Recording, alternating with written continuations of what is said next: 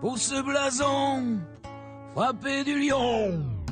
À la dernière seconde, Dinalo va marquer le deuxième but. On retrait le but Oui Lionel OL qui mène 5-0 à Geoffroy Guichard, incroyable Cette équipe rentre un peu plus dans l'histoire Ce jour-là, c'est le nouveau podcast mensuel consacré à l'histoire de l'Olympique lyonnais. Avec des invités qui ont vécu et écrit les plus belles pages de l'histoire du club, on reviendra sur les plus belles rencontres, la carrière des joueurs iconiques et les événements fondateurs de l'Olympique lyonnais. Des archives, des anecdotes, des témoignages pour se replonger dans les plus grands souvenirs de l'Olympique lyonnais.